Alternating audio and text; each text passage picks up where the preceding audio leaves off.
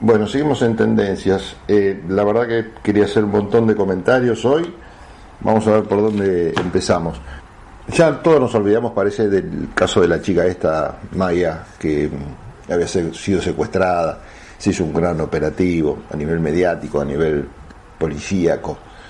La cuestión es que lograron encontrarla, se la sacaron al, raptor. Bueno, el tema seguirá los caminos de la justicia. Así que eso, es lo que corresponde al menos. Y no sé si les habrá pasado a ustedes lo que me pasó a mí, que vi un operativo inusual, que en buena hora se dio, porque la chica apareció. Inusual me refiero a varios aspectos, en cuanto a la repercusión que tuvo en los medios, el acompañamiento que tuvo en los medios, el acompañamiento que tuvo y el seguimiento que tuvo por parte de las fuerzas policíacas de la ciudad, de la nación, de la provincia.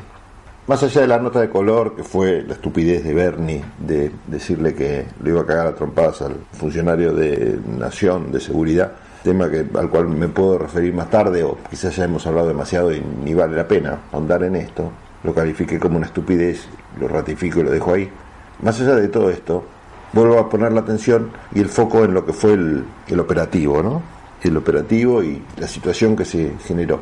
Pero no para referirme al operativo en sí, sino para pensar un poco entre todos por qué tuvo tal repercusión el caso y cómo esa repercusión ayudó a que en primer lugar se rescatara a la chica esta y en segundo lugar se tomara conciencia, por lo menos por un rato, de la situación de esta chica en situación de calle, de su familia, de su madre, atrapada por el tema de las drogas y de la pobreza que vivía puntualmente esta familia. ¿no? Lo que se denomina empatía se dio claramente en este caso.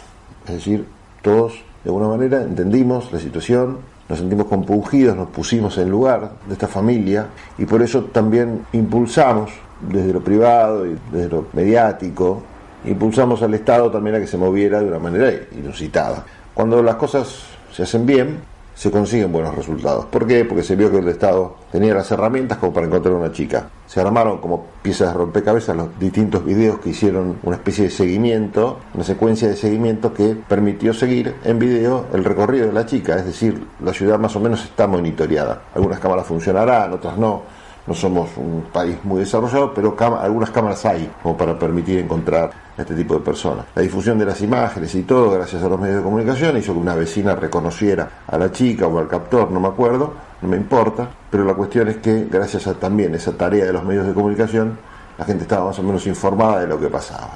Las redes sociales contribuyeron mucho, en fin. Lo que se logró es una empatía de los vecinos, de los ciudadanos comunes, que fueron finalmente quienes dieron con el señor y avisaron a la policía esta misma empatía generó que los medios de comunicación, o bueno, primero es el huevo o la gallina, ¿no? pero yo creo que primero arranca por los medios de comunicación, tuvieran en este caso en el tope de la agenda y se transmitiera casi en cadena nacional las novedades que había sobre el caso, los distintos operativos que se llevaban a cabo y todo. Y bueno, obviamente este impacto sobre las autoridades que no se querían perder la noticia no podían mostrar inactividad. Pero bueno, el, el Estado cuando está activo, cuando es inteligente, funciona. Esto primer punto a destacar. Segundo punto a destacar, el rol de los medios de comunicación, importantísimo. Sin los medios de comunicación presionando no pasaba nada. Tercer dato, la movilización de la comunidad. Sin la comunidad organizada, sin la comunidad movilizada, los medios tampoco hubieran prestado atención al tema y seguramente se hubiera perdido, como tantos otros que se pierden. Bueno, este es el, esta es la ensalada, que tenemos una ensalada con una combinación perfecta que hace de este plato una exquisitez para el análisis, ¿no? Pero ¿cuál es el condimento especial? ¿Cuál es la anchoa que le da ese sabor especial a la ensalada César? En este caso, la empatía. Entonces yo me preguntaba, si logramos semejante grado de empatía en un caso, como sociedad, ¿no? Medios, vecinos, ciudadanos, gobierno o distintos gobiernos, si logramos este grado de empatía con un caso, fíjese los buenos resultados que tenemos. Entonces yo me planteaba lo interesante o lo bueno que sería lograr empatía en muchas materias no solo en un caso de una chica secuestrada, que por qué se logra la empatía, obviamente, porque es una nena chiquita, los que somos padres, bueno, inmediatamente proyectamos y nos genera una preocupación especial, aquellos que son solidarios, no solo por porque pueden estar en una situación similar, sino porque tienen empatía natural, que es muy buen sentimiento, también es más fácil tenerlo en estos casos que con otros. Bueno, fíjense cómo ese sentimiento, que es un buen sentimiento, logra hacer que funcionarios ineficaces se vuelvan de repente totalmente eficaces, logran que un Estado que funciona más o menos funcione muy bien, logra que la seguridad, que la verdad que es un desastre en la Argentina, en la provincia de Buenos Aires, funcione bien, logra que los medios de comunicación, que siempre están con temas bastante pelotudos, les dé importancia a un tema interesante y hablen de temas que tienen que ver con la pobreza, con la indigencia, con la gente que vive en la calle, con la marginalidad, con las drogas. Son los temas que tendrían que estar siempre en la agenda y sin embargo están en la agenda cuando pasan estos temas que son graves y también cuando hay empatía de la gente. ¿Por qué? Porque los medios buscan rating y esto tiene rating. Rating significa que la gente va y mira estos temas no por morbo, no por estupidez, no por frivolidad. Y me hacía este planteo, ¿no? ¿Qué pasaría si tuviéramos esta constante actitud de empatía? Pero ya no por un caso, sino por algunas situaciones, porque si tenemos este nivel de empatía por un caso por semana, y así alguna, alguna suerte, con el 50% de la población en esta situación de pobreza, de indigencia repartida entre las dos, ¿no? en la Argentina necesitaríamos cuántas semanas para terminar con la pobreza y la indigencia en función de la empatía que tengamos con un caso puntual. Entonces hay que tener empatía con temas. Es lo mismo que pasa cuando uno analiza el accionar de las organizaciones no gubernamentales, mal definidas, no porque están definidas por la negativa. Yo creo que hay que definir a las cosas o a las personas por lo positivo organizaciones de la sociedad civil, podría ser una de las definiciones que se me ocurre decir, pero más allá de esta digresión, cuando uno analiza las, la actividad de, las, de estas organizaciones, de la sociedad civil o de las ONG, y las compara con la actividad que puede llegar a hacer el Estado, se da cuenta que es muy buena la participación de estas sociedades, pero es insuficiente. A veces es necesaria porque el Estado está distraído en otros temas y si no fuera por la actividad de estas organizaciones el Estado no prestaría atención o a pesar de que no presta atención el Estado y estas organizaciones actúan, bueno, se logra al menos salvar alguna situación, pero muy puntual. Esa es la diferencia grande entre una ONG actuando y, el Estado actuando. Cuando el Estado actúa, impacta sobre todo el conjunto de la sociedad, sobre todo el país, en muchos casos y el impacto que tiene es, es importante. Por eso siempre llamamos la atención entre la distancia a veces que existe entre la gente y la política, entre el ciudadano y el Estado, y cómo estas organizaciones en todo caso funcionan no como un nexo, sino como una forma de reemplazar esa inactividad del Estado, de atender con inmediatez la necesidad que se está generando en la sociedad. ¿Y cuál es la solución? ¿Fortalecer estas eh, organizaciones o fortalecer el Estado? Y acá viene una gran discusión, ¿no? Están los que dicen, bueno, el Estado nunca va a servir para nada, va a llevar tiempo profesionalizarlo, el Estado está corrupto, destinemos toda la, fuerza y la potencia a estas organizaciones. Bueno, la corrupción del Estado no depende de, del Estado como, como organización, sino de las personas que lo componen, si son o no son corruptos. La aduana, por ejemplo, es un nido de corrupción no porque los ladrillos sean corruptos o porque en el estatuto de formación del organismo diga debe ser un organismo este corrupto. Es corrupto porque todas las personas que le integran, o la gran mayoría, están metidos en la joda. Porque hay corrupción en la policía. No porque la institución policial esté pensada para ser una herramienta funcional a los delincuentes de guante blanco. En ningún lugar dice eso. En ningún lugar está plasmado eso como objetivo. Es corrupta la organización porque hay comisarios corruptos, hay policías corruptos, hay autoridades de seguridad corruptas. Entonces, ¿por qué no pensar que en las organizaciones gubernamentales también existen personas que, que pueden ser corrompidas? Sería iluso pensar que uno cruza el umbral de lo estatal a lo privado y termina la corrupción o al revés. Las personas son el problema. El problema no es la política, no es lo estatal, no es lo privado. El problema son las personas y las corrupciones. Hay organizaciones que es mucho más difícil trabajar de forma transparente. Por ejemplo, me imagino en la aduana, como mencioné recién, eh, que entre a trabajar una persona que tenga valores éticos y morales contrarios a lo que está sucediendo en ese organismo, a lo que siempre ha sucedido históricamente. Me cuesta imaginar que pueda funcionar una persona así dentro de esa organización. Y muchas veces las fundaciones y organizaciones no gubernamentales reconozcamos que tienen relaciones muy cercanas al sector privado. Muchas de estas fundaciones se organizan en función de aliviar los impuestos que tienen que pagar las grandes empresas. Se hacen para eso, una forma de blanquear fondos. En definitiva uno ve que hacen cosas buenas, pero se pregunta si no es una deficiencia del sistema lograr algún beneficio, pero perdiendo otros, como puede ser la recaudación fiscal. Entonces acá vuelve otra vez el tema. Si las fundaciones le sirven a las empresas privadas para evitar, no evadir, ¿eh? evitar el pago de algunos impuestos, la pregunta que hay que hacerse es, ¿y esos impuestos dónde van? ¿Van a acción social? ¿Van a seguridad social cuando los tiene el Estado? Si la respuesta es sí, uno dice, bueno, entonces hagamos menos fundaciones, así las empresas pagan más impuestos y el Estado tiene más plata. Ahora, si fomentamos las fundaciones, las organizaciones no gubernamentales, lo que estamos diciendo es, deriven esa plata que va al Estado, señores empresarios, y pónganla en vuestras propias fundaciones, que tendrán objetivos nobles en algunos casos, en otros casos más o menos, pero que son objetivos que decide la fundación. La fundación se le canta mañana defender a los pájaros de la frontera con Paraguay y va a destinar un montón de fondos a eso, mientras ocurren, por ejemplo, un montón de cosas mucho más graves o hay situaciones mucho más graves en otros lados del país. No puede ser que las fundaciones o en definitiva el sector privado sea el que decida cuáles son las políticas de Estado a tomar y cuáles son las necesidades o los problemas que se deben atender. Y si fomentamos o si se fomenta del Estado la creación de más organizaciones no gubernamentales con este tipo de exención impositiva en general que tienen, lo que estamos haciendo es eso, privando al Estado de recaudar más, porque la plata es la misma, ¿eh? la masa de plata es la misma. Lo que pasa es que no le estás aumentando un impuesto a la empresa, le estás diciendo, bueno, ah, creaste la fundación, bueno, entonces te perdono el pago del, del impuesto. No, no te perdono el pago del impuesto, porque si igual vos gastás la plata en la fundación, bueno, gastala en el impuesto. Y el impuesto va a ir a acción social, no te preocupes. Claro, el Estado debería demostrarle a la ciudadanía, no al privado, que esa plata está bien gastada.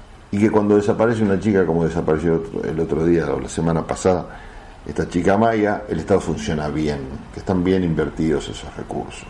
Que no pasan situaciones como pasó con el movimiento Evita, que le encontraron un millón y medio de pesos en un, en un auto de un militante que andaba ahí por una manifestación. ¿De dónde sacas un palo? Yo no tengo un millón y medio de pesos arriba del auto, ni siquiera en mi cuenta de ahorro. ¿De dónde sacan esos señores semejante cantidad de plata? ¿Para qué es esa plata? ¿Esa plata está blanqueada? ¿No está blanqueada? Con ese tipo, con ese, con esas muestras, con, con Bichetti que no puede justificar plata en un ropero, con la otra, la, Felicia que no puede justificar la plata en el Banco Nación, con Macri que mientras presenta el libro sigue abierta la causa del, correo argentino y no hay ningún juzgado que le dé un avance a esa causa plagada de corrupción con Cristina Kirchner, y no me refiero a dólar futuro, pero con un montón de otras causas que del ofer no tienen absolutamente nada y que tendría que dar realmente explicaciones con un Estado con gobernantes, funcionarios que se comportan así, uno ve que la política está alejada de la sociedad y cuando ve estas, estas acciones de las ONG, por ejemplo, que van y salvan un animalito, cosas concretas, uno dice, bueno, por lo menos alguien hace algo y, hay un error ahí, hay un problema más que un error.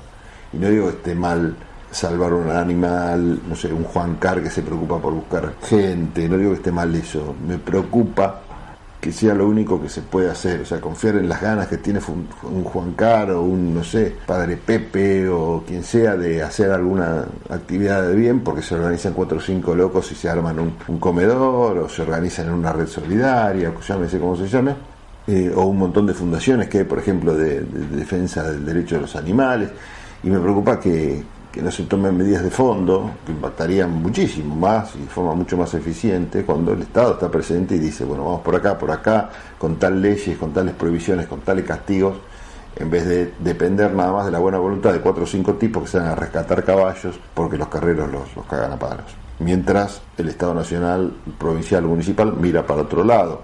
Bueno, casos como esos hay miles, desde la ecología, desde las causas humanitarias, desde situaciones como la de, seguridad o, desapariciones como la, la chica esta de la semana pasada. Lo que falta es Estado y falta ejemplaridad también, porque dieron una muestra a los gobernantes la semana pasada, con este caso de Maya, de que de forma organizada el Estado funciona bien.